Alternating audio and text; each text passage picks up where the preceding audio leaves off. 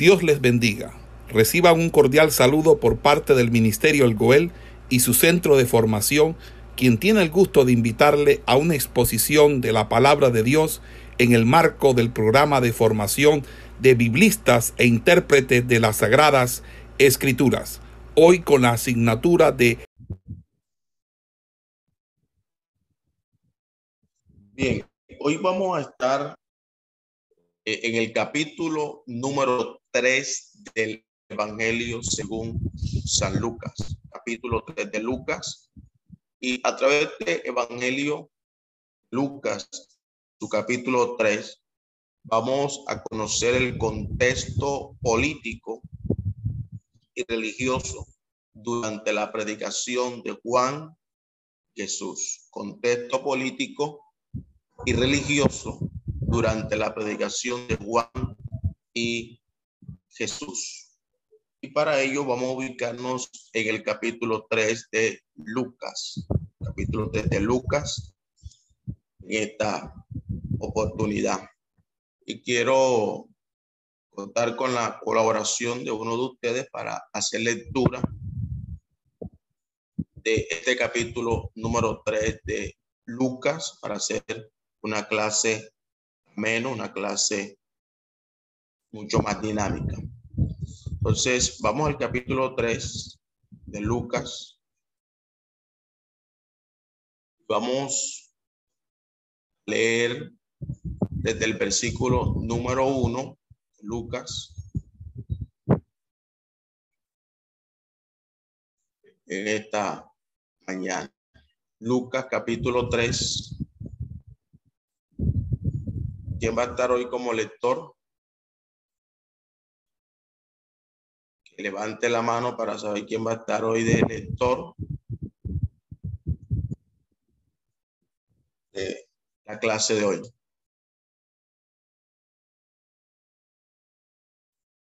Eh, la hermana Surima Yarri levantó la mano. Muy bien, mi hermana Surima. Vamos a apoyarnos en usted para la lectura de la palabra. Bien, vamos a leer el capítulo 3 versículo 1 al 6. Todos vamos a estar atentos a la lectura. Usted también vaya haciendo la lectura con su Biblia eh, en mano para dar claridad en algunos aspectos en la mañana de hoy. Bien, Lucas capítulo 3, versículo 1 al 6. Amén. Leemos con la bendición del Padre, del Hijo y del Espíritu Santo. Amén. Dice, en el año decimoquinto del imperio de Tiberio César. Siendo gobernador de Judea Poncio Pilato y Herodes tetrarca de Galilea y su hermano Felipe tetrarca de Iturea y de la provincia de Traconite y Lisanías tetrarca de Abilinia y siendo sumos sacerdotes Anás y Caifás vino palabra de Dios a Juan, hijo de Zacarías, en el desierto. Y él fue por toda la región contigua al Jordán, predicando el bautismo del arrepentimiento para perdón de pecados, como está escrito en el libro de las palabras del profeta Isaías, que dice, voz del que clama en el desierto, Preparad el camino del Señor, enderezad sus sendas. Todo valle se rellenará y se bajará todo monte y collado. Los caminos torcidos serán enderezados y los caminos ásperos allanados. Y verá toda carne la salvación de Dios. Gloria a Dios. Muchísimas gracias. Mis hermanos, en los capítulos 1 2, eh, Lucas registra los relatos, los acontecimientos de los nacimientos de Juan el Bautista y de Cristo. Cuando inicia este capítulo 3, Lucas eh, de manera muy especial comienza a mostrarnos, nos sitúa dentro de un marco, un cuadro general de la historia del momento. Y de esta manera nos permite ubicar de manera aproximada la fecha en que comenzó el ministerio de Juan el Bautista y en qué y el que tuvo también lugar la presentación pública de Jesús. Los cuatro evangelios se ocupan de narrar resumidamente el ministerio de Juan el Bautista. Tanto el evangelio de Marcos como el evangelio de Juan comienzan prácticamente, prácticamente inician en este punto de la vida de, Juan el, el Bautista. Entonces, teniendo nosotros Lucas, y recuerde que Lucas es un médico, Lucas es un investigador, Lucas es un historiador. Y al igual que cualquier buen historiador, Lucas entendía la importancia de poner su relato histórico en su apropiado contexto. En este pasaje, eh, por lo menos nos ofrece cuatro escenarios que proveen el telón de fondo de los ministerios de Juan y el ministerio de Jesús. Y vamos a mirar a través de este capítulo lo menos cuatro escenarios a través de este capítulo 3. El primer escenario que podemos ver aquí, en esta mañana, es el escenario histórico. Fíjese cómo, cómo Lucas, cómo Lucas nos ubica en ese escenario histórico. Dice por lo menos el versículo 1 y 2, la primera parte, en el año decimoquinto del imperio de Tiberio César siendo gobernador de Judea Poncio Pilato, Herodes tetrarca de Galilea, y su hermano Felipe, tetrarca de Iturea, y de la provincia de Tracanite, Lisanias, tetrarca de Bilinia, y siendo sumos sacerdotes Anás y Caifás. Primer escenario, escenario histórico. Lucas incluye a siete individuos. Entre estos siete individuos, lo que Lucas aquí menciona, cinco de ellos son gentiles, dos eran judíos, dos eran judíos. En provisión de los antecedentes para los ministerios de Juan y de Jesús. El propósito, ¿verdad? Del autor al presentar no fue pues, eh, proporcionar una cronología exacta, sino más bien un contexto histórico general. El, eh, encontramos aquí entonces, encontramos aquí entonces eh, que se mencionan siete personas. Un emperador, un emperador, un gobernador, encontramos tres con el título de tetrarca y encontramos dos sumos sacerdotes. Y me llama la atención que dentro de este contexto encontremos dos sumos sacerdotes. Entonces, fíjese cómo nos muestra una cronología en algún sentido. Lucas, Lucas. ¿Por qué? porque él nos ubica en un contexto de cómo se encontraba el panorama y el escenario político en el inicio del ministerio de Juan el Bautista también del Señor Entonces, aquí tenemos unos personajes históricos y Lucas nos presenta un cuadro panorámico de la división del reino que había pertenecido a Herodes. Este reino había quedado dividido entre sus tres hijos, Herodes Antipa, y al hablar de Herodes Antipa, él habla de un seductor, él habla de un asesino, gobernaba Perea y Galilea, territorio en el que se encontraba Nazaret. Eh, tenemos a Herodes eh, Filipo, Felipe, que reinaba en Turea. Y Traconite y Arquelao gobernaban en Judea. Pero fue depuesto por los romanos y reemplazado por un procurador romano. Eh, usted conoce y recuerda acerca de Poncio Pilato. Para completar la lista de las, eh, para completar la lista de las tetrarquías, Lucas menciona la región de Abilinia, el territorio que rodeaba la ciudad de Avila al norte de Damasco.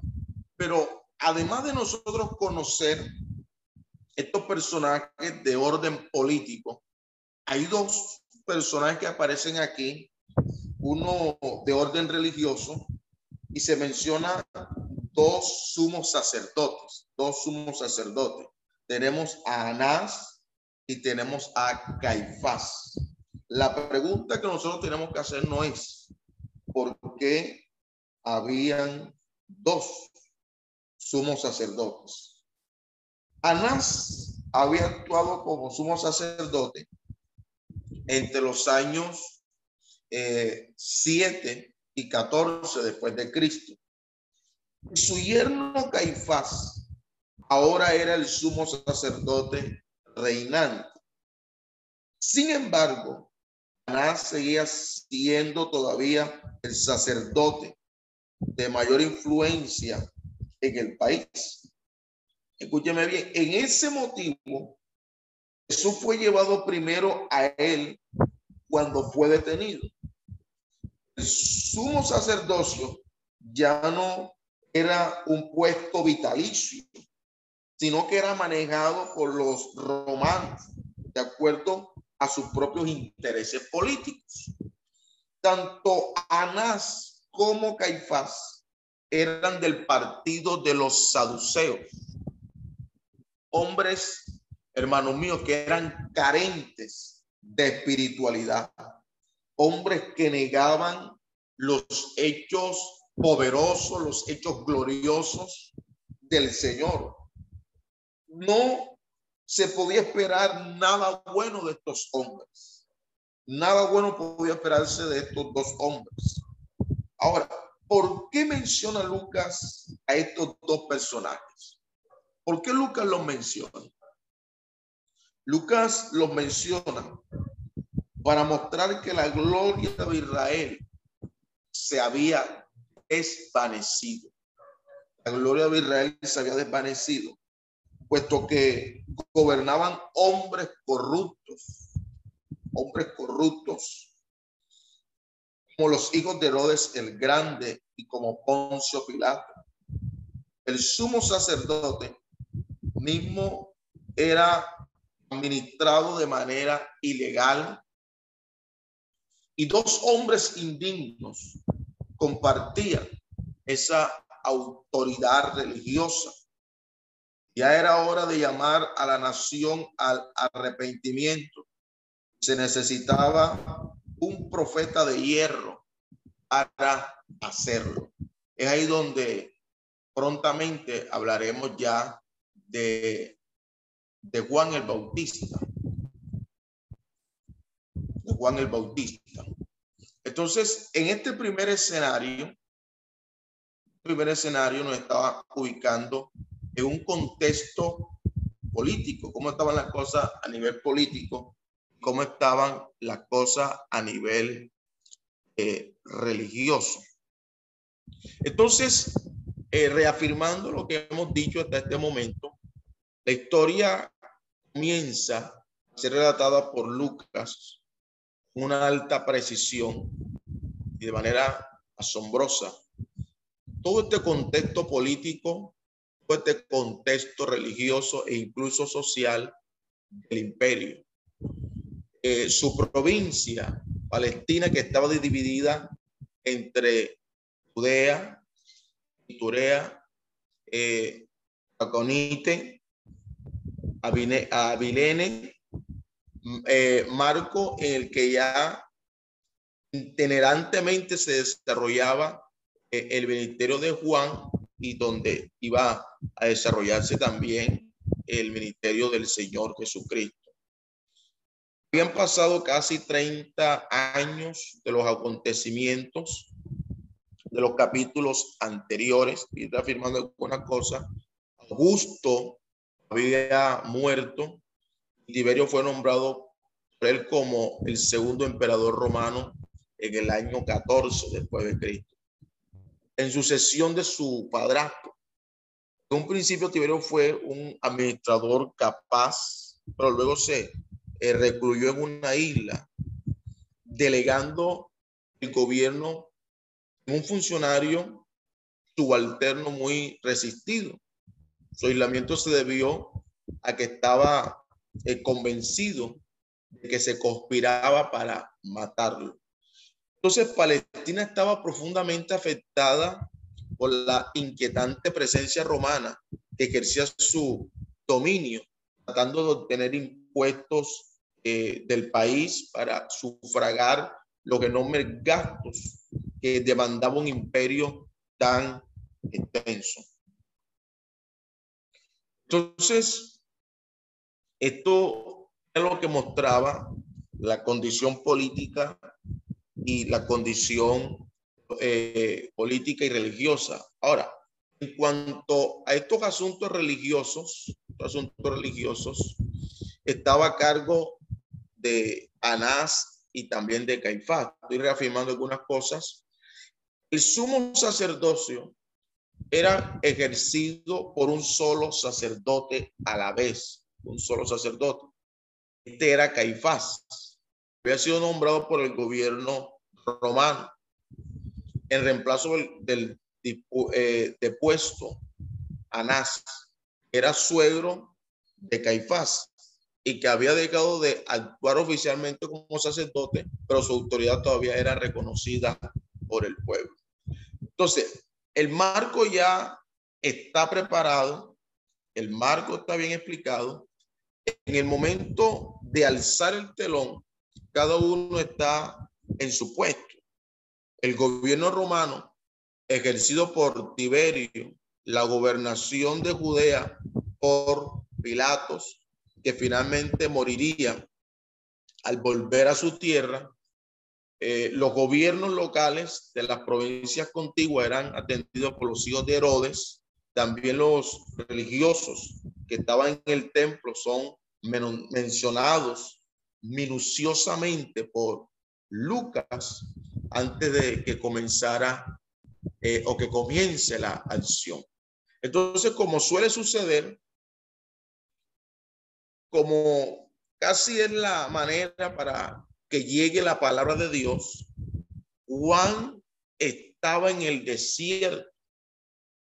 Y allí, como dice el versículo, llegó la palabra de Dios. Llegó la palabra de Dios. Entonces, de esta manera, hermano, estoy tratando de ubicarlos en un contexto histórico y este contexto histórico nos va a llevar a un segundo contexto en esta, oportunidad y es el escenario geográfico. Dice el versículo 3, la parte B, y leo una parte del versículo 3, dice, vino palabra de Dios. ¿A quién? A Juan, hijo de Zacarías en el desierto. Y él fue por toda la región contigua del Jordán.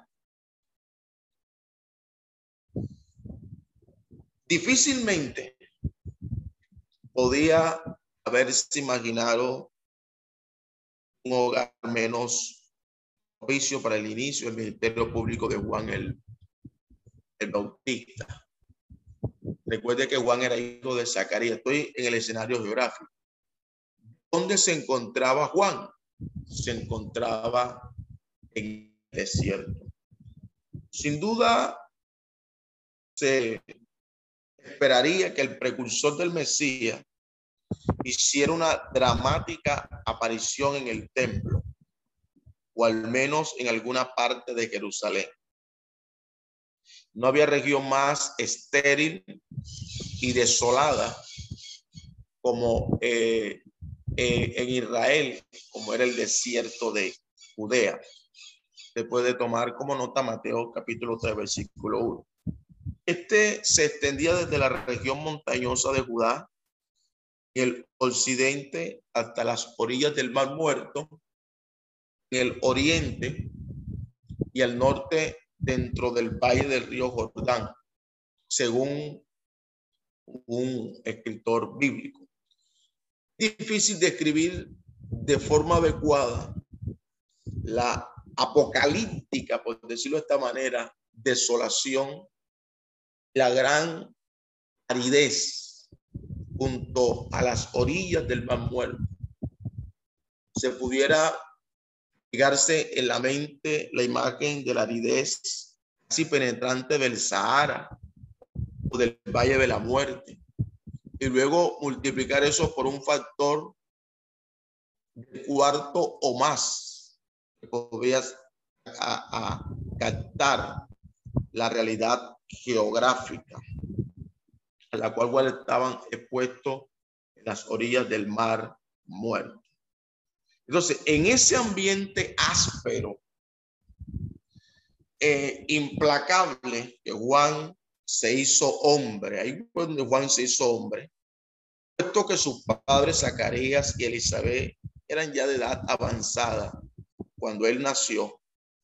Juan, según podemos eh, quizá nosotros eh, conocer o de alguna manera eh, expresar. Juan debió haber quedado huérfano a temprana edad.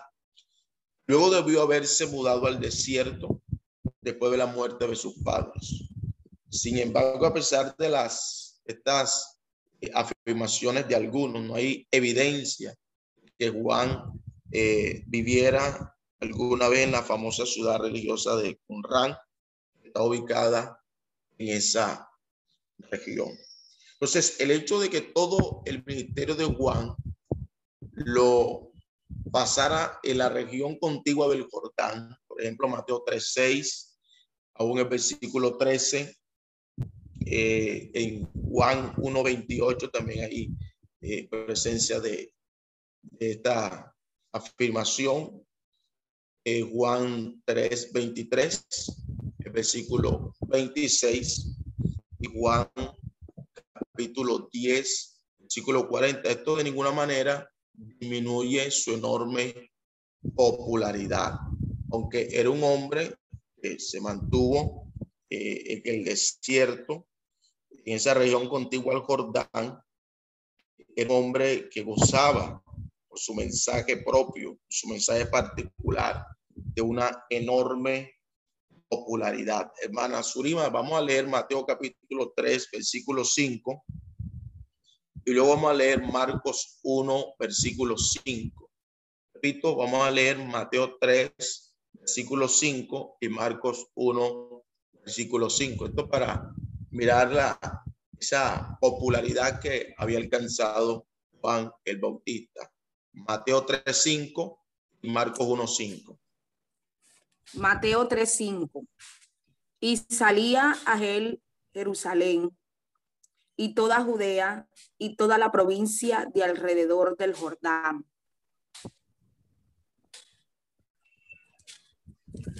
Marcos 1:5. Y salían a él toda la provincia de Judea y todos los de Jerusalén y eran bautizados por él en el río Jordán, confesando sus pecados. Ok, en este escenario que estamos mirando, encuentro una frase muy importante. La frase dice, la vino palabra de Dios a Juan. Vino palabra de Dios a Juan. Expresar esto a la Biblia nos está mostrando que de esta manera Juan recibe su llamado a un ministerio profético, como fue llamado Jeremías, como fue llamado, por ejemplo, Ezequiel, como fue llamado Oseas, como fue llamado Joel, por citar algunos ejemplos, como fue llamado Jonás, como fue llamado, por ejemplo, Miqueas, como fue llamado Sofonías, como fue llamado aún Ageo. Los años de aislamiento, Juan dio un paso repentino y dramático en la escena pública. La ubicación del ministerio de Juan representó un reproche a la institución religiosa que se encontraba principalmente localizada en Jerusalén. El hecho de que Juan ministrara en el desierto simbolizaba el desprecio de Dios, no solo por la idolatría gentil, sino también por el legalismo judío hipócrita.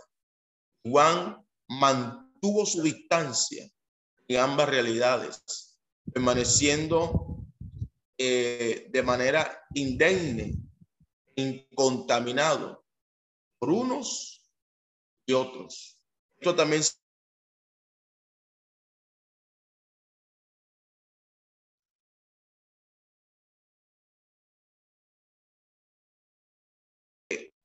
lo abandonara. Por último, al igual que el Mesías que estaba presidiendo, Juan era un hombre humilde. No ministró en el templo ni en un palacio real, sino en las circunstancias más humildes, más humildes, lo cual demuestra la verdad de que Dios elige eh, a hombres humildes, hombres sumisos, así como a los judíos se les debió juzgar por el, en el desierto, después de salir de Egipto, antes de entrar a la tierra prometida, también se les exigía volver al desierto otra vez con el propósito de ser limpiados y bautizados por Juan, con el fin de preparar sus corazones para recibir el reino de el Mesías.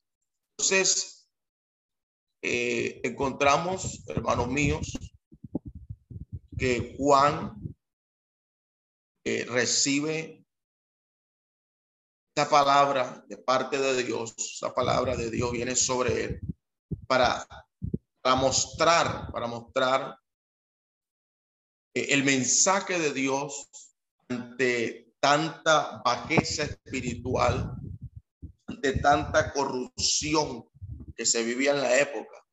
Y no solamente corrupción de tipo eh, políticos, sino que también lastimosamente eh, de orden espiritual. Entonces, Juan aparece, aparece en escena, aparece en escena y con una frase, una frase que viene del Antiguo Testamento, la frase del Antiguo Testamento. Vamos a mirar eh, Vamos a mirar Isaías capítulo 40 para equipararlo con Lucas capítulo 3.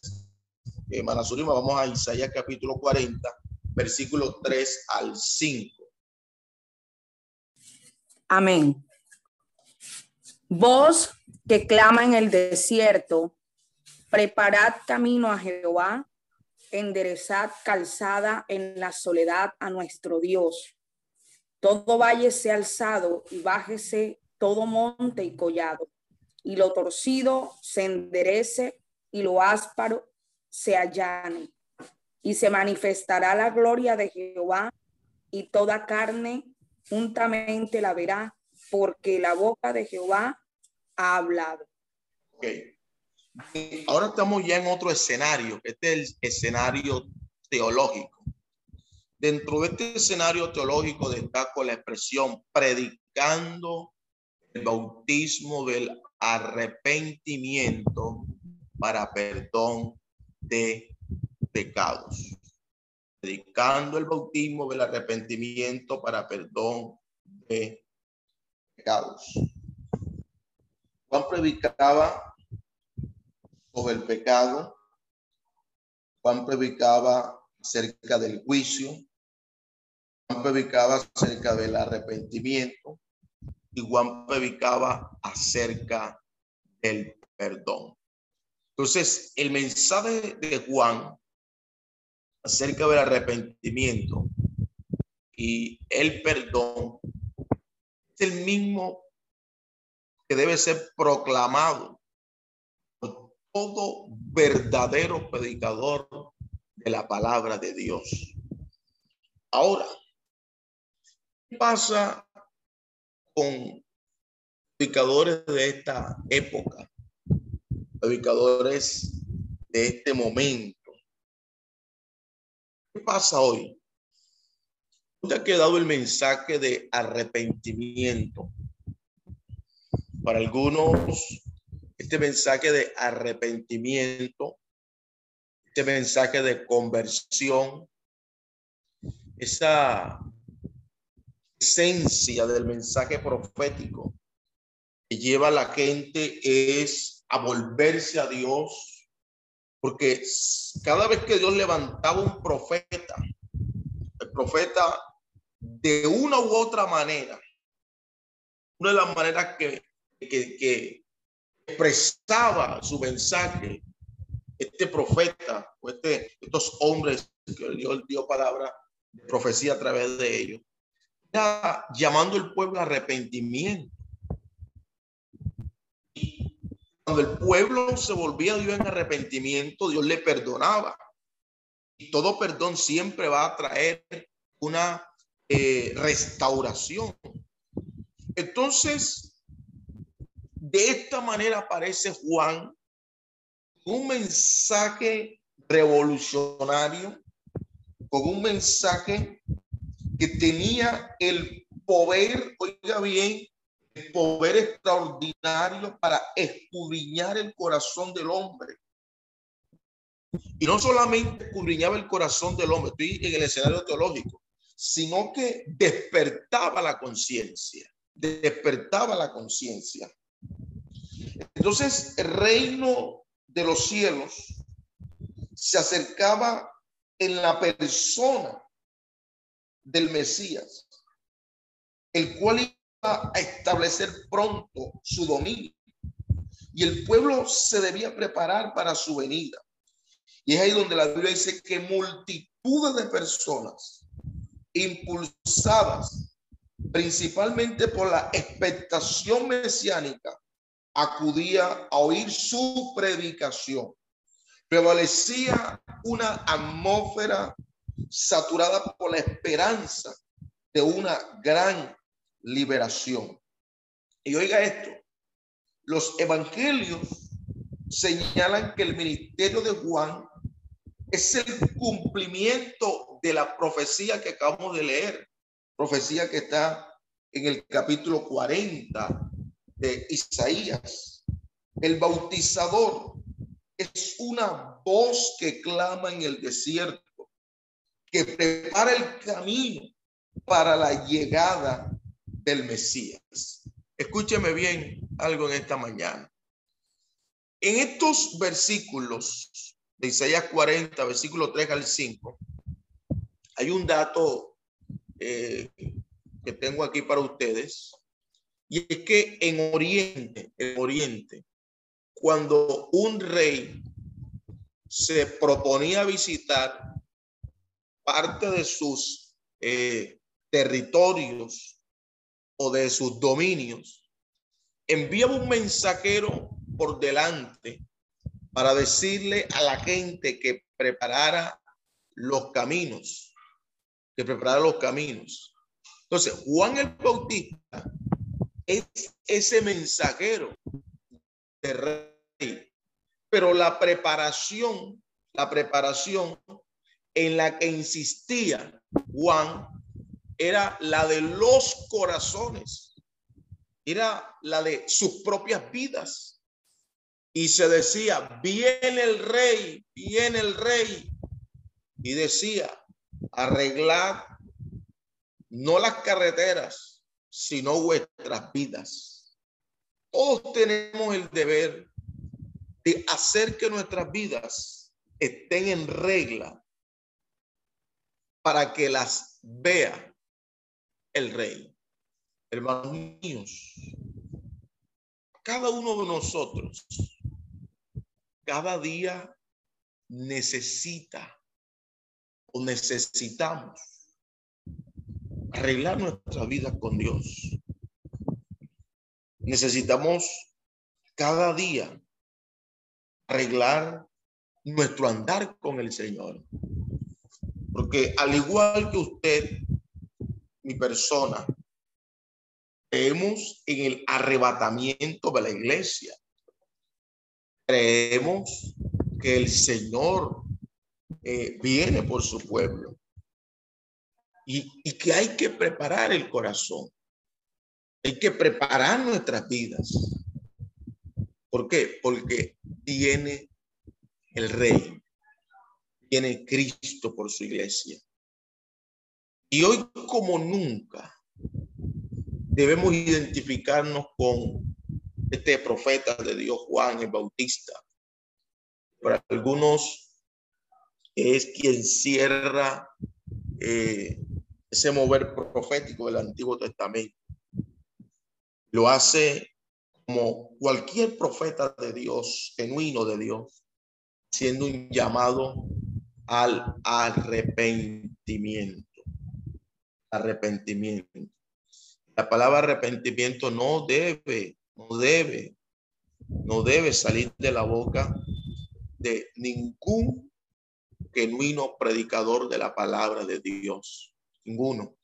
Aquí tenemos el mensaje de Juan al pueblo. En ningún lugar queda más evidente la diferencia entre Juan el Bautista y Jesús. Porque el mensaje de Juan no era evangelio, es decir, buena noticia, sino una noticia aterradora. Juan había vivido en el desierto. La superficie del desierto estaba cubierta de ramas, eh, tenía matojos secos, como la yesca. A veces una chispa prendía y se armaba un incendio en el desierto. Y salían las víboras de sus grietas, escabulléndose de la quema. Ellas comparaba Juan a los que venían a bautizarse. Los judíos no tienen la menor duda que la economía de Dios o la administración de Dios había sido clausurada referente a una nación privilegiada. Mantenían que Dios juzgaría a las demás naciones con una medida, los judíos con otra. De hecho, creían que un judío estaba a salvo del juicio, simplemente por ser judío. Los hijos de Abraham estaban exentos de juicio, era la creencia de, de los judíos. Igual les decía ya no hay tal cosa como privilegios raciales en la vida. No linaje lo que Dios consideraba en juicio. Hay tres cosas que sobresalen del mensaje de Juan. Tres cosas que sobresalen del mensaje de Juan. La primera, hermano, empezaba demandando a los hombres que compartieran lo que tenían con los que no tenían. Esto sobresalía del mensaje de Juan. Era un evangelio donde se invitaba a compartir, donde se invitaba a dejar de ser egoísta, que anunciaba que Dios no absorbería nunca que está contento de tener más de cuanto otros eh, cuanto otros tienen menos. Eso es lo primero. Juan invitaba a que compartieran lo que tenían con los demás y más con lo que no tenían. Otro aspecto que me parece importante del mensaje de Juan es que Juan mandaba a los hombres a que no dejaran su trabajo, sino que cumplieran con su trabajo como era debido. El publicano fuera buen publicano y el soldado fuera un buen soldado. Lo que Dios demanda es que le sirvamos ahí donde Él nos ha colocado. Que usted y yo le sirvamos donde Él nos ha colocado. Otro aspecto también me llama la atención del mensaje de Juan es que Juan estaba bien seguro que él no era más que el precursor, o sea, el que estaba para preparar el camino del Señor. Estaba bien seguro que él no era el precursor. El rey estaba todavía por venir y con él vendría el juicio. El juicio. Entonces, Juan está ubicado quién era él. Juan, como tenía una identidad, Juan, un predicador eh, que fue supremamente efectivo, Juan, en su predicación, supremamente efectivo. Escúcheme bien esta mañana. Juan es un hombre, un mensaje bastante tosco, bastante ordinario, pero era un mensaje totalmente efectivo. ¿Cuánto nosotros necesitamos tener mensajes de este tipo? Mensajes efectivos bueno es que uno apunte lo que Juan tenía en ese momento. Porque debe estar claro para nosotros que Juan predicaba la acción y la producía. Juan no se metía en discusiones teológicas, sino que predicaba la vida. Y eso es lo que hoy uno necesita realmente. ¿Qué estamos predicando hoy nosotros? ¿Qué se está predicando hoy por redes sociales? ¿Qué se está predicando hoy a través de medios masivos por, por radio? ¿Qué se está predicando por televisión hoy?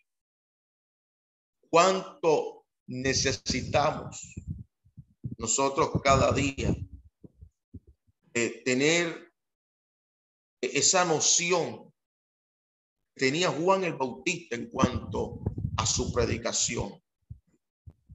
Nosotros casi siempre escuchamos o he escuchado, alguna oportunidad hablé de esto, y es que la gente hoy está diciendo algo que realmente no muestra la Biblia. La gente dice, he escuchado por muchos años, el que no crea a la palabra, tendrá que creer a los milagros. Y la Biblia realmente muestra lo contrario. ¿Qué muestra la Biblia? Bueno, la Biblia muestra que Juan no era un hombre quizás de señales, de milagros, como de pronto un profeta o yanela, un pastor o incluso un evangelista. Juan tenía un mensaje contundente, un mensaje efectivo, un mensaje que escudriñaba el corazón, mensaje que despertaba la conciencia. Y era necesario, hermano, debido a la decadencia moral, la decadencia espiritual de la época. Entonces, Juan de acuerdo a esa preparación, esa formación que Dios le había dado, Juan logró tener algo especial, ya tener ese mensaje contundente, un mensaje que escudriñaba, mensaje que despertaba la conciencia de, de sus oyentes. Entonces, eh, Juan, hermanos míos, debe ser un ejemplo para nosotros para apuntar a el corazón a través del mensaje. Porque el predicador, el predicador debe es apuntar, es al corazón del oyente. Es donde debe apuntar el predicador. Pero lastimosamente hoy, algunos, no, digamos todos, pero algunos apuntan es al bolsillo, algunos apuntan es a intereses propios, algunos apuntan es a intereses particulares que son totalmente ajenos, que son totalmente opuestos, ¿verdad? A lo que es verdaderamente la predicación de la palabra, el exponer la palabra de Dios. Hoy hay muchos payasos, hoy hay muchos charlatanes, hay muchas personas que se suben a un púlpito es a, a traer eh, mensajes que, que, que, no apuntan realmente al corazón, que el, que el, el, el, el pecador que llega en ningún momento se encuentra en crisis, en ningún momento se encuentra afectado a través del el mensaje que se está trasladando, a través del mensaje que se está transmitiendo. Y eso es lo que hoy tanto necesitamos y que debe caracterizar al predicador de Dios. Ahora, Juan quería que la gente se encontrara tanto espiritualmente como moralmente lista para escuchar, para conocer y oír el mensaje del Mesías, el mensaje del Salvador del mundo. Entremos un poco más allá acerca de Juan el Bautista. Juan eh, vestía como Elías, el profeta tan distinguido, hermano, del Antiguo Testamento. Juan había eh, llamado al pueblo de Israel a volver a Dios. Es que esto es propio de un profeta de Dios. Es llevar al pueblo a volver a Dios.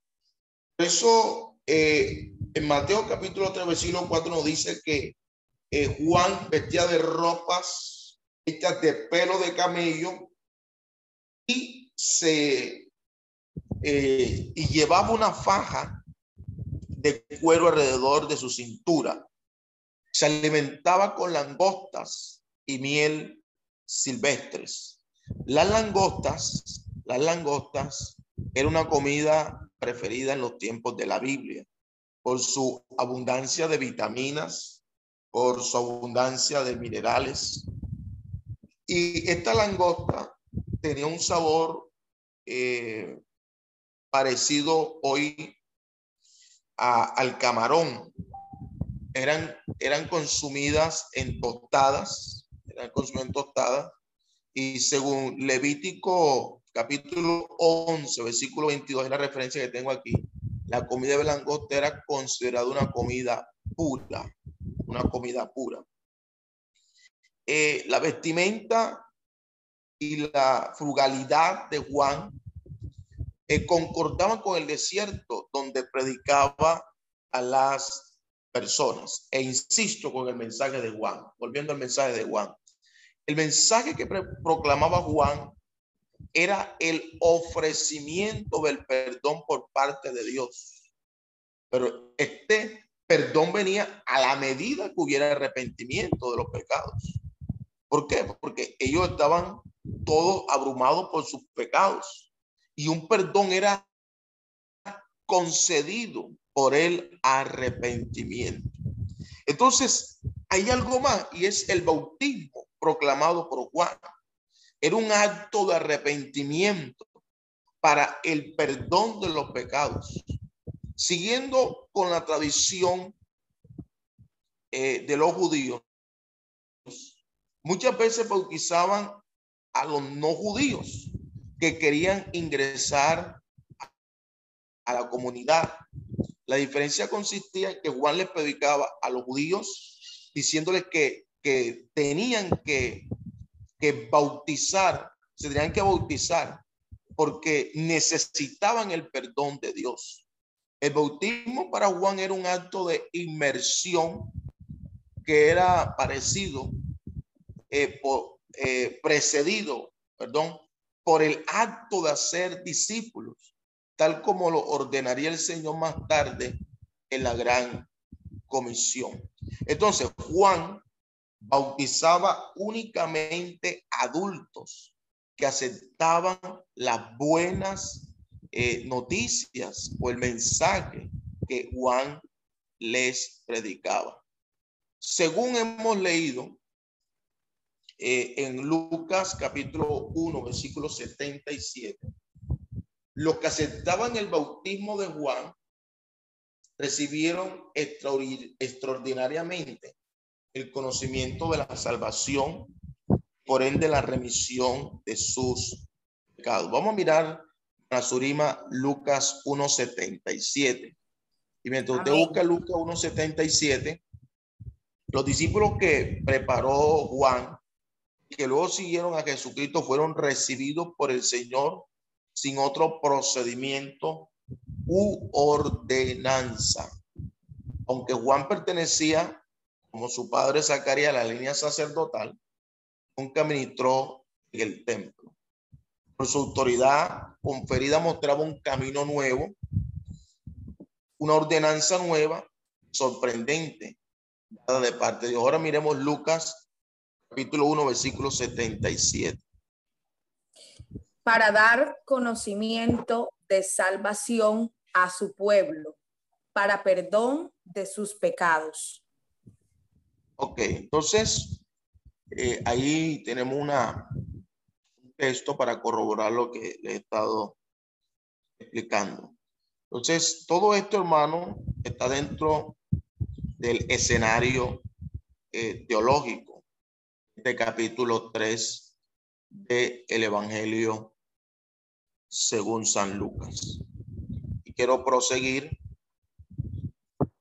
eh, en esta explicación y más que explicación, bueno, una exposición de capítulo número 3 de Lucas. Miremos ahora un escenario más que nos permite conocer este capítulo número 3 de Lucas. Sé que lo hemos leído, algunos han enseñado. Y vamos a mirar un escenario más. Y para concluir, miremos eh, que el apóstol Pablo capta la esencia del arrepentimiento. También fue parte del mensaje de Pablo, el arrepentimiento. Eh, Marasurima, segunda de Corintios, capítulo 7, versículo 9 al 11, ya que tengo esta cita aquí anotada. Segunda de Corintios 7, versículo 9 al 11. Vamos a leer.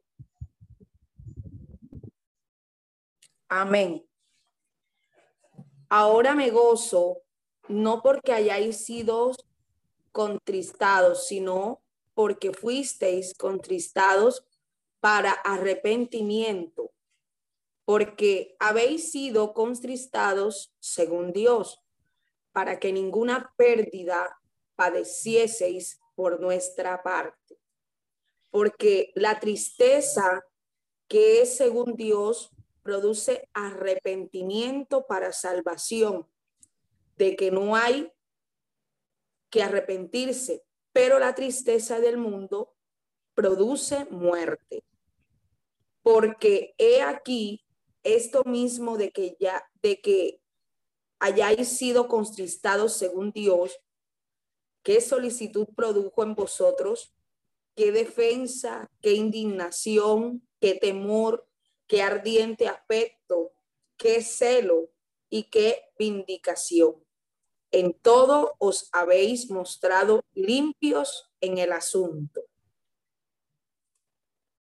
Amén. Muchas gracias.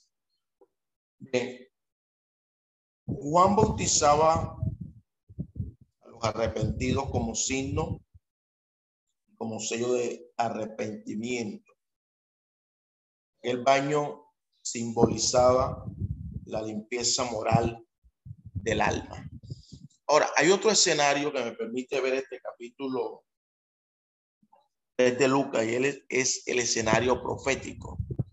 Hermana Surima ya hizo lectura al inicio y en el capítulo 3 de Lucas, ubíquese en el versículo 4 al 6, dice, como está escrito, en el escenario profético, como está escrito en el libro de las palabras del profeta Isaías.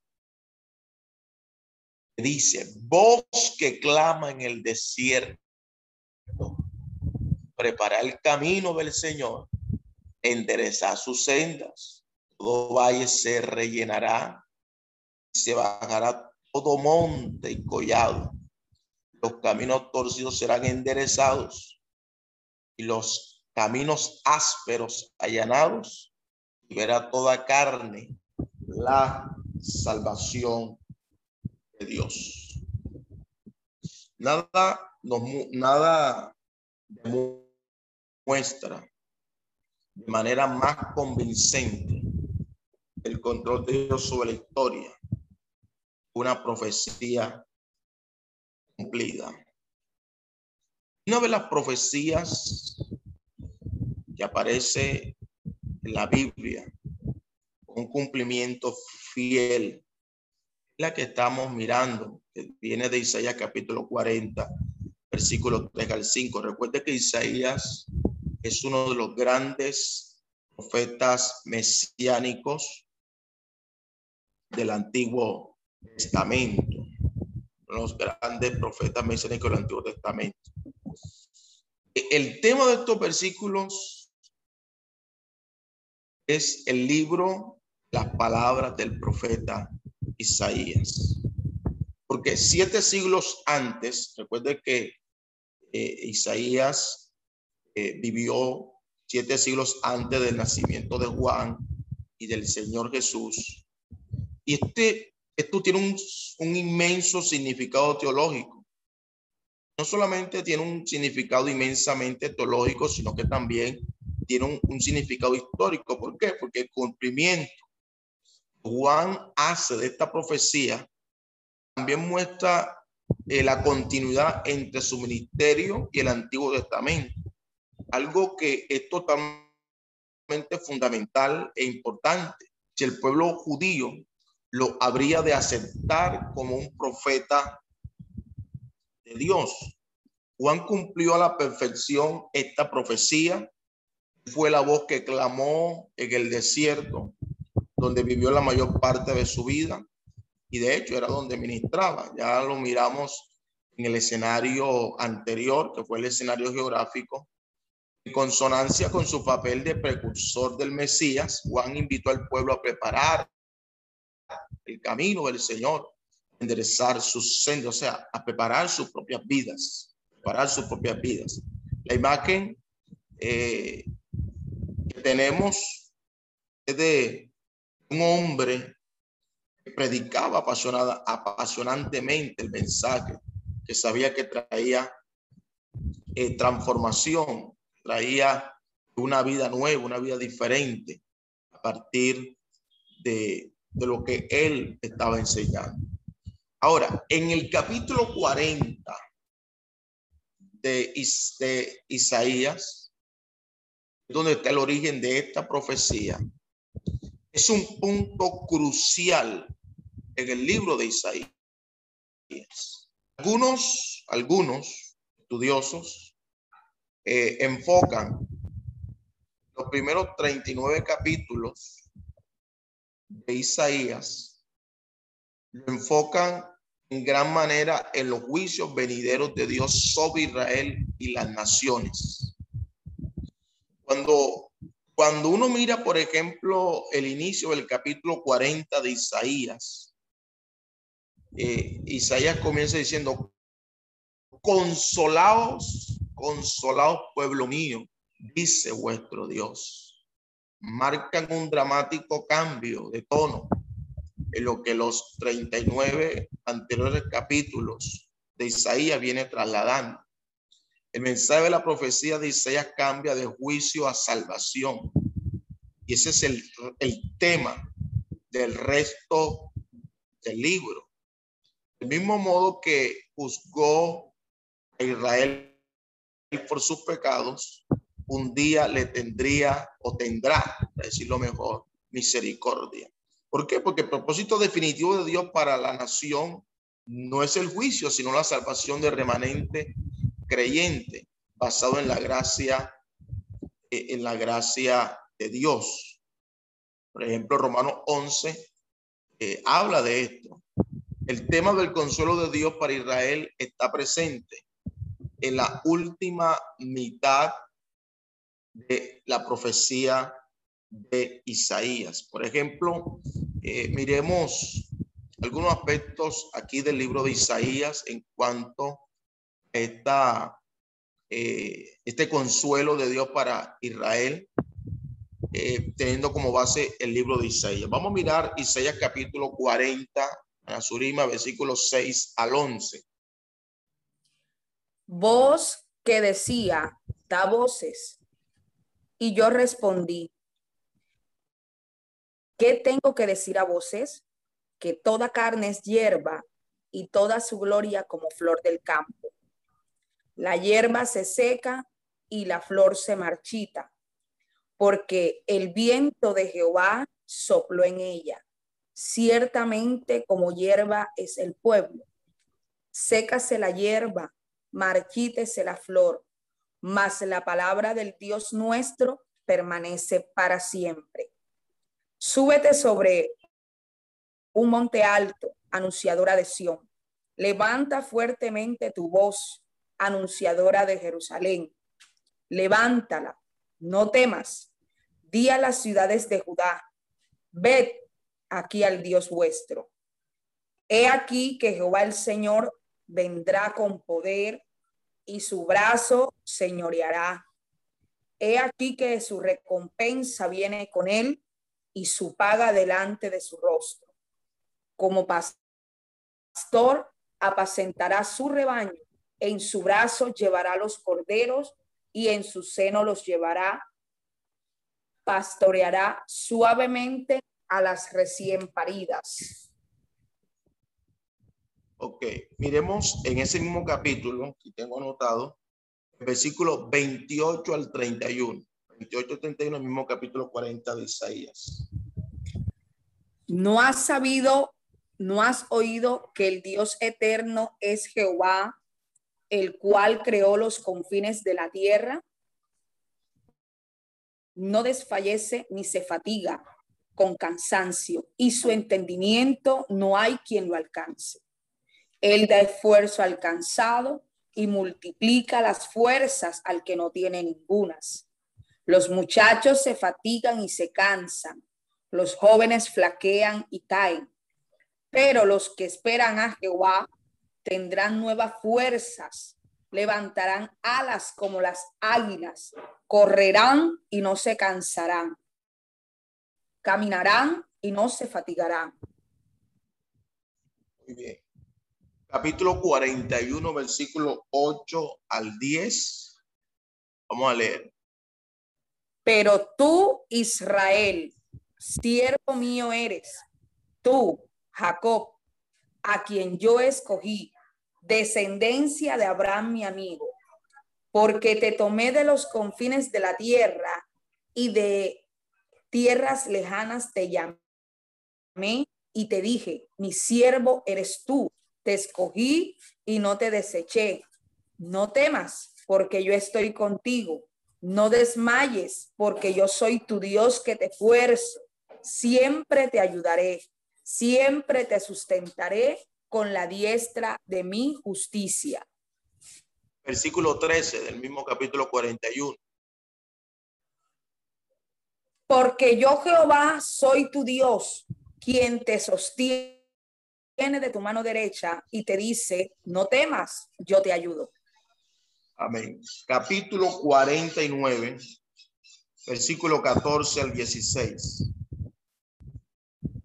Pero Sión dijo, me dejó Jehová y el Señor se olvidó de mí. Se olvidará la mujer que lo dio a luz para dejar de compadecerse del hijo de su vientre, aunque olvide ella, yo nunca me olvidaré de ti. He aquí que en las palmas de las manos te tengo esculpida. Delante de mí están siempre tus muros. Capítulo 51 Isaías, versículo 1 al 3 y luego leemos el 12. Oídme, los que seguís la justicia, los que buscáis a Jehová, mirad a la piedra de donde fuisteis cortados y al hueco de la cantera de donde fuisteis arrancados. Mirad a Abraham vuestro padre y a Sara que os dio a luz, porque cuando no era más que uno solo, lo llamé y lo bendije y lo multipliqué. Ciertamente consolará Jehová Sión, consolará todas sus soledades y cambiará su desierto en paraíso y su soledad en huerto de Jehová. Se hallará en ella alegría y gozo, alabanza y voces de canto. Estad atentos a mí, pueblo mío, y oíd, nación mía, porque de mí saldrá la ley y mi justicia para luz de los pueblos. Cercana está mi justicia, ha salido mi salvación, y mis brazos juzgarán a los pueblos. A, mí me esperan los de la costa, y en mi brazo ponen su esperanza. Alzad a los cielos vuestros ojos y mirad abajo a la tierra, porque los cielos serán deshechos como humo y la tierra se envejecerá como ropa de vestir y de la misma manera perecerán sus moradores, pero mi salvación será para siempre, mi justicia no perecerá. Vamos al versículo, vamos al versículo 12, capítulo 51, versículo 12. Yo, yo soy vuestro consolador. ¿Quién eres tú para que tengas temor del hombre que es mortal y del Hijo del Hombre que es como heno? Capítulo 52, versículo 9. Cantad alabanzas, alegraos juntamente, soledades de Jerusalén, porque Jehová ha consolado a su pueblo, a Jerusalén ha redimido. Ok, capítulo 54, versículo 4 al 8. No temas, pues no serás confundida, y no te avergüences, porque no serás afrentada, sino que te olvidarás de la vergüenza de tu juventud y de la afrenta de tu viudez no tendrás más memoria. Porque tu marido es tu hacedor Jehová de los ejércitos es un hombre y tu redentor, el santo de Israel. Dios de toda la tierra será llamado. Porque como a mujer abandonada y triste de espíritu te llamó Jehová. Y como a la esposa de la juventud que es repudiada, dijo el Dios suyo. Por un breve momento te abandoné, pero te recogeré con grandes misericordias con un poco de ira escondí mi rostro de ti por un momento, pero con misericordia eterna tendré compasión de ti, dijo Jehová, tu redentor. leamos el capítulo 57, versículo 18. He visto sus caminos, pero le sanaré y le pastorearé y le daré consuelo a él y a sus enlutados capítulo 61, versículo 2. A proclamar el año de la buena voluntad de Jehová y el día de venganza del Dios nuestro, a consolar a todos los enlutados. Y cerramos este ciclo de lectura sobre el tema del consuelo de Dios para Israel en el capítulo 66. Todo esto es Isaías, capítulo 66, versículo 12 y versículo 13. Porque así dice Jehová, he aquí que yo extiendo sobre ella paz como un río y la gloria de las naciones como torrente que se desborda. Y mamaréis y en los brazos seréis traídos y sobre las rodillas seréis mimados. Como aquel a quien consuela a su madre, así os consolaré yo a vosotros y en Jerusalén tomaréis consuelo. Amén. Muchísimas gracias. Entonces, fíjese cómo a partir ya del capítulo 40 de Isaías de Israel demuestra claramente un mensaje de consuelo a partir de volver a Dios, volver a Dios. Los verdaderos arrepentidos muestran transformación espiritual. Porque el verdadero arrepentimiento inevitablemente se manifestará en conducta y en actitudes cambiadas. Lo que Juan ministraba, era lo que Juan señalaba. Entonces, el fruto del, de un verdadero arrepentimiento, una vida cambiada, una vida transformada. Ok. Entonces, este mismo capítulo 3 de Lucas nos ha ayudado hoy a entender todos estos escenarios.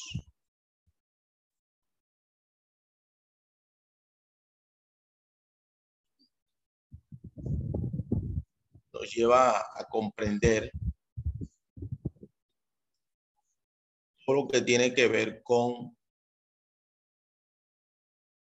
el, mensaje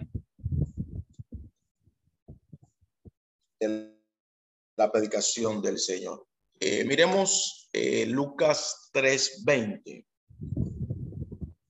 Eh, Lucas 3:20. Ana Surima, Lucas 3:20. Sobre todas ellas añadió además esta, encerró a Juan en la cárcel. Ok, el matrimonio de Antipas con Herodías fue inapropiado en varios aspectos. Primero se divorciaron de sus cónyuges para casarse con, con ellos, entre ellos. Segundo, su relación también fue incestuosa, ya que ella era sobrina de él. El último matrimonio de Antipas con Herodías fue eh, flagrante violación de la ley mosaica. Explícitamente eh, prohibía casarse con la esposa de su hermano, Levíticos 20, 21. La única excepción era eh, producir descendencia a su hermano muerto. Era un matrimonio levirato, pero Felipe ya tenía descendencia. Por ejemplo, Salomé eh, esto lo vamos a ver más adelante. Entonces, aquí Juan el Bautista, con su forma peculiar, particular, predicar, terminó en una eh, prisión.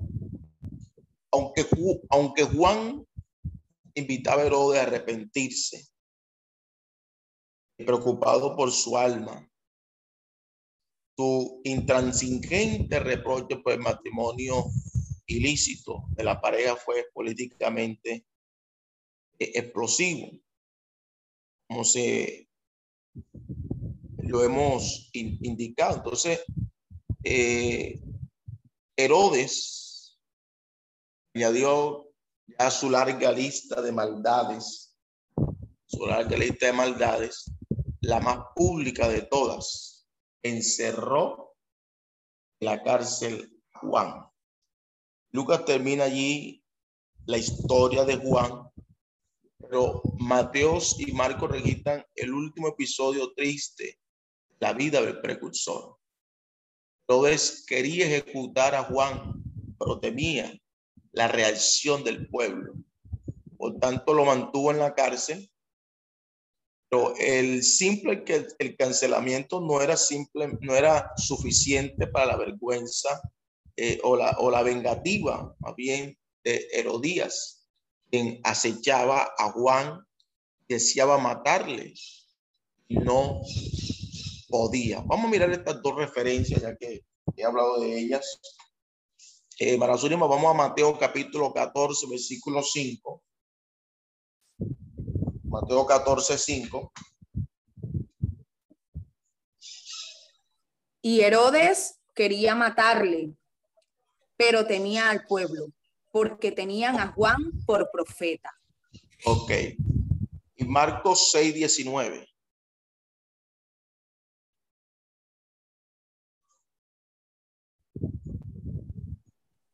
Pero Herodías le acechaba y deseaba matarle y no podía. Herodías finalmente encontró una manera de manipular a su esposo. Conseguir lo que ella quería. En una celebración de gala de cumpleaños de Antipas, la hija de Herodías, de su matrimonio con Felipe, Josefo dice que se llamaba Salomé. Es una danza lujuriosa e inmoral delante de Herodes y sus invitados.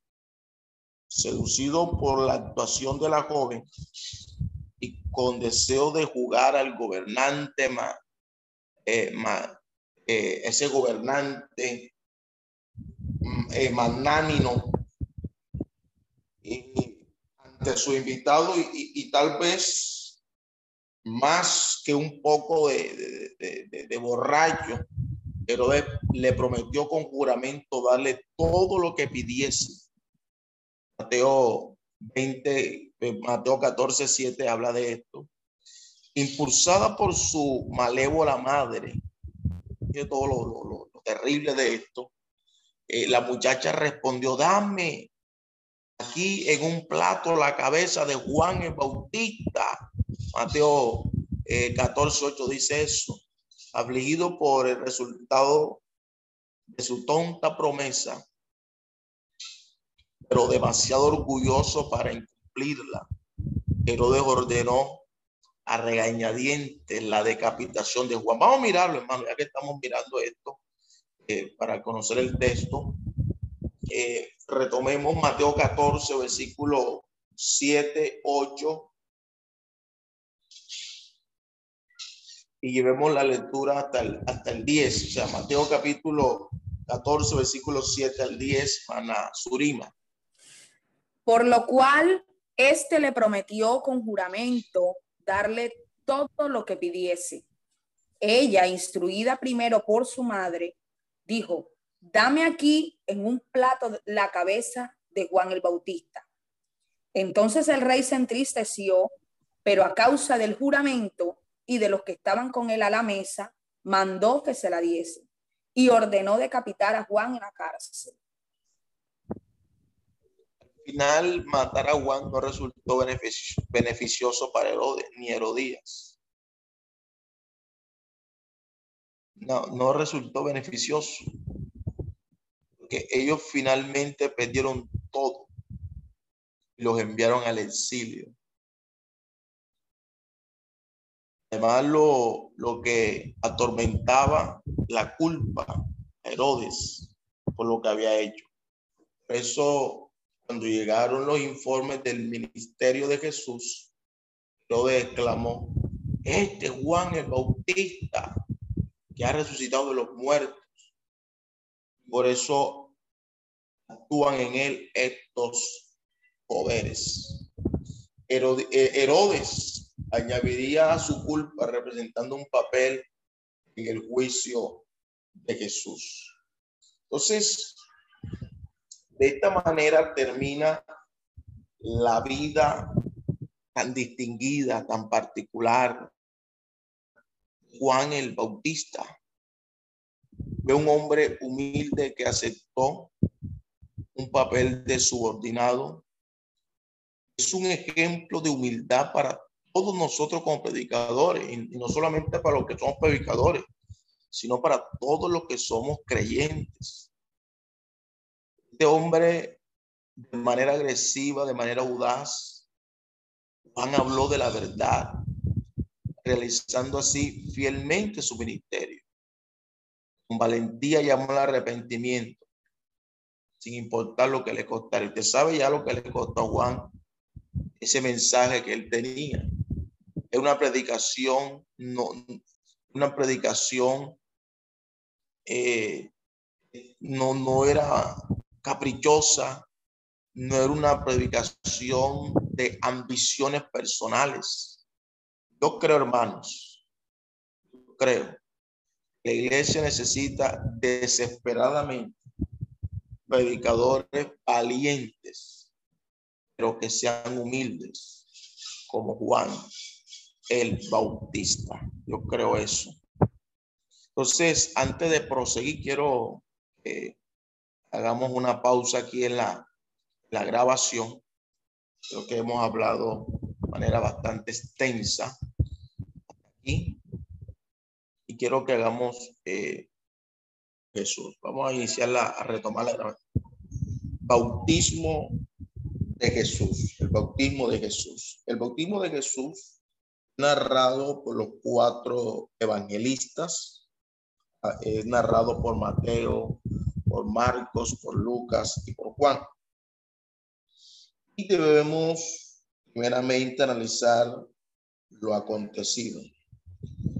Los aquellos que nos ocupan declaran o narran de forma muy similar este evento. Mateo agrega que Juan el Bautista en una actitud de externa humildad, sugiere al Señor que no merecía tener el honor de bautizarlo. O por el contrario, él creyó que debía ser bautizado por el Señor. Jesús, en tanto, se negó a cumplir con tal deseo y participó con el mismo bautismo eh, de modo como cualquier otra persona lo hacía. Al momento de ser bautizado con los cielos abiertos, el Espíritu descendió eh, en forma corpórea sobre él, dice la Biblia como de paloma, y una voz del cielo que reconoció como el Hijo amado. Entonces, eh, vamos a la Biblia, eh, vamos a la Biblia, para Surima, vamos a la Biblia, y vamos a mirar Lucas capítulo 3, versículo 21 al 23.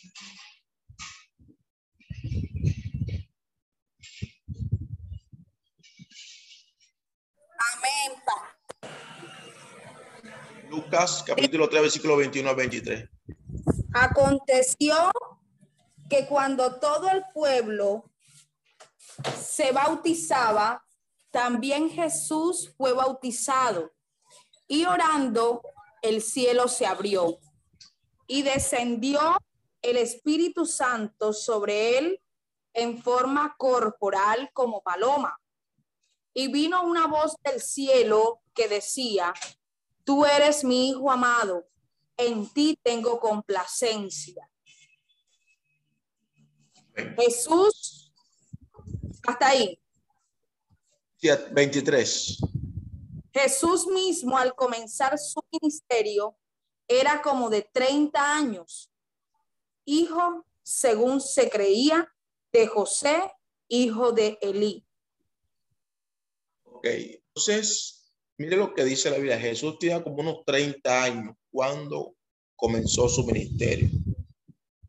Aquí hay una escena especial, muy especial, mismo objeto del mensaje de Juan, o sea, el deseado de las naciones.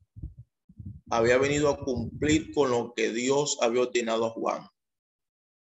Y todos, todos recordamos la frase escrita en Mateo, debemos, eh, debiendo ir yo a ti, vienes tú a mí. Mire la humanidad y sencillez de Jesús, la humildad y sencillez tan grande. Muchas veces sorprende, o sea, o, muchas veces no, siempre sorprende, como también fue sorprendido Juan. Todos los que venían a Juan confesaban sus pecados, confesaban sus pecados delante de Juan, se arrepentían y se purificaban en el agua y se obligaban a seguir al sucesor de Juan, quien sería el que bautizaría en Espíritu Santo y fuego. Fue lo que Juan deseara. ¿Cuál era el motivo entonces de que el mismo Jesús o, que el mismo Señor se bautizara también? Ahora, en el bautismo de Juan, ¿qué primaba? Primaba la confesión de pecados. La pregunta sería, ¿qué pecado confesaría Jesús? Jesús ahora estaba representando a un pueblo pecador y el haber tomado el mismo su lugar ante la ley era necesario confesar los pecados de ese pueblo. Pues no. Entonces, aquí hay algo que me llama la atención. Y es que el Señor a través de este bautismo a través de este bautismo, está mostrando el inicio de su ministerio, el inicio de su actividad ministerial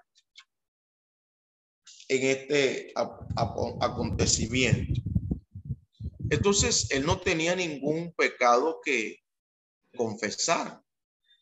No tenía ningún pecado del cual dar cuenta. Ninguno.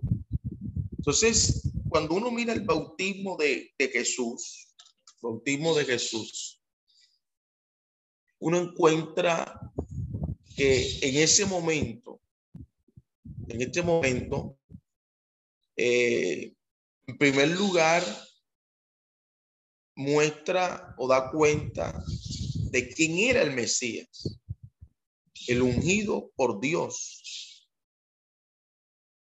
y en segundo lugar, eso suponía, hermanos míos, eh, que la cruz, la cruz, eh, era, venía o, le esperaba.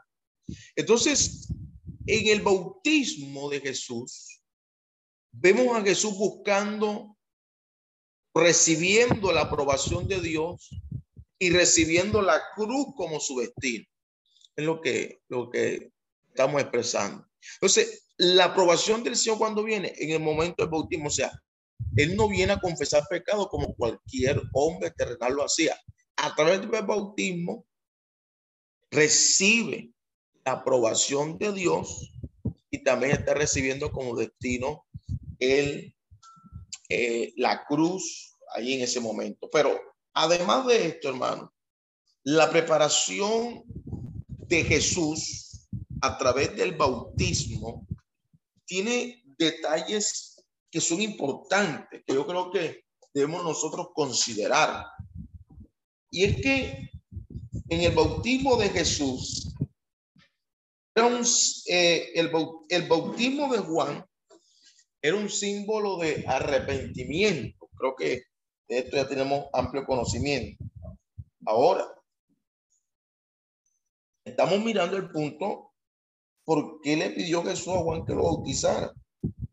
Evidente que Jesús no cometió ningún, ningún pecado. Aun cuando Juan sabía en ese momento que Jesús era el Cristo, se dio cuenta de que era superior a él y que él mismo necesitaba ser bautizado por Jesús. Entonces, ¿qué notamos aquí? Y, esto es importante anotarlo con mayor claridad. En cuanto al bautismo de Jesús, en primer lugar, el bautismo de Jesús fue el acto de inauguración de su ministerio público. El bautismo simbolizaba la ruptura con el pasado y la entrada a una vida nueva de santidad y obediencia. Ahora, con esto Jesús dejaba su vida hogareña para empezar una nueva vida al servicio. Recuerde que el texto dice que Jesús era de edad aproximada de 30 años y dice el texto que era hijo de José. Ahora, con el bautismo empieza una vida de servicio a Dios. Aquello que era como una ordenación al ministerio. Así convenía en que este siervo de Jehová eh, lo hiciera. Otro aspecto que sería el segundo, Jesús se bautizó como consagración a Dios para recibir el poder del Espíritu Santo. Deseaba recibir la unción divina para poder llevar a cabo la obra y la actividad mesiánica.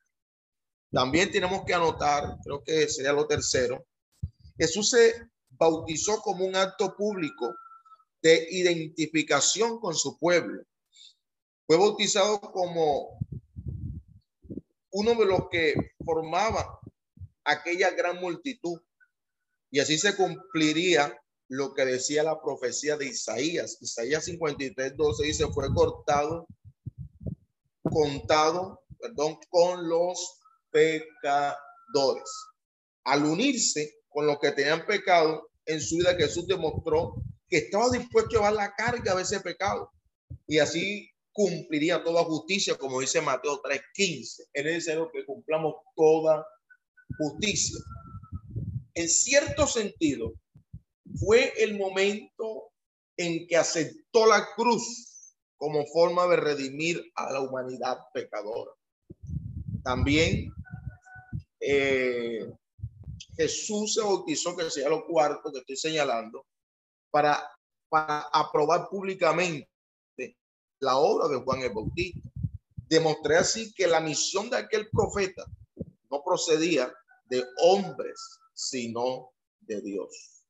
Dios Padre aprobó la consagración de Jesús enviando su espíritu sobre él y confirmado por medio de una voz audible que decía o, o que se trataba de el Mesías. Como unos detalles que vamos a mirar aquí unos detalles que vamos a mirar aquí en cuanto al bautismo de Jesús, de la manera como lo narra, lo, lo escribe, lo, lo, lo muestra Lucas en su redacción. Entonces, mire que aquí hay unos puntos, puntos bastante interesantes, interesantes en este relato. El primer punto que yo veo en este relato es que en este relato del bautismo de Jesús, en él aparecen las tres personas que conforman la Trinidad o la Triunidad. En este pasaje aparece, lógicamente está el Señor, se da el descenso del Espíritu en forma corpórea y está la voz del Padre que, que habla desde el cielo. Entonces, ahí hay una, una, hay una, una muestra de lo que es la Trinidad, la Trinidad.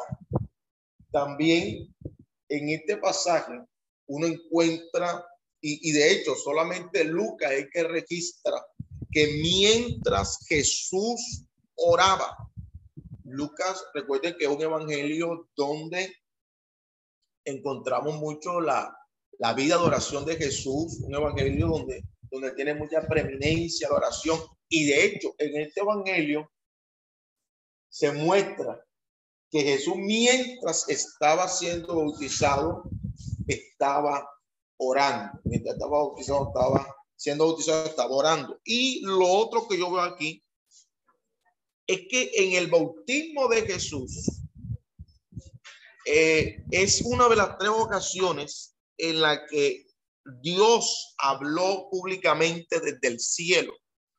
En esta ocasión el Padre habla desde el cielo públicamente. El otro episodio fue en el monte de la transfiguración, hubo una voz del cielo. Y también cuando los griegos acudieron a Felipe en busca de Jesús, en Juan 12, versículo 20 eh, al 28, también públicamente hubo palabra del cielo, confirmando quién era Jesús, mostrando que Jesús era el Mesías. Entonces, estos tres hechos que aparecen aquí, en donde vemos eh, la participación de la Trinidad, eh, Lucas registra el hecho de que Jesús oraba en su bautismo y que esta es una de las tres ocasiones en la cual hubo voz audible del cielo, donde se muestra el Padre eh, dando una palabra favorable o, de confirmación de que Jesús era el Mesías. Entonces, esto hace referencia a, lo que es en sí el bautismo de Jesús. No era un bautismo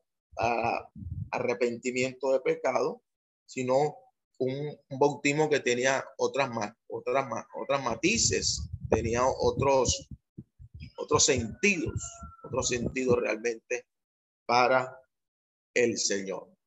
Así que, bien, de esta manera aquí finalizamos nuestra, nuestra clase de hoy con el bautismo de el Señor. Entonces, en el día de hoy nos hemos dado la tarea de mirar Esperamos que este estudio haya sido de bendición para su vida y ministerio. A Dios sea la gloria. Este es el Ministerio El Goel, vidas transformadas para cumplir el propósito de Dios.